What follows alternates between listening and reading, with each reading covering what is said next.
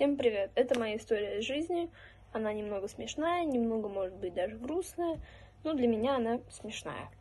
В общем, ходили мы, значит, с классом в кино. А, пошли мы на фильм, я уже даже не помню, как он называется, ну, в общем-то, фильм про путешественников. Пошли мы на фильм. Все было хорошо, мы ели попкорн, пили напитки, смотрели, в общем-то, кино, вот. Всем, кстати, кино очень понравилось.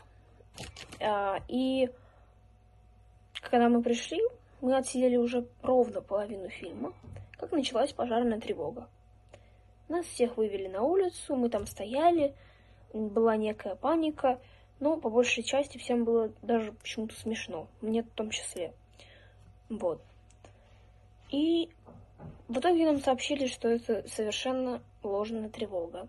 И поэтому мы отправились обратно в залы, но так как фильм уже был не, достаточно недолгий, и там уже был конец, мы решили всем классом пойти погулять.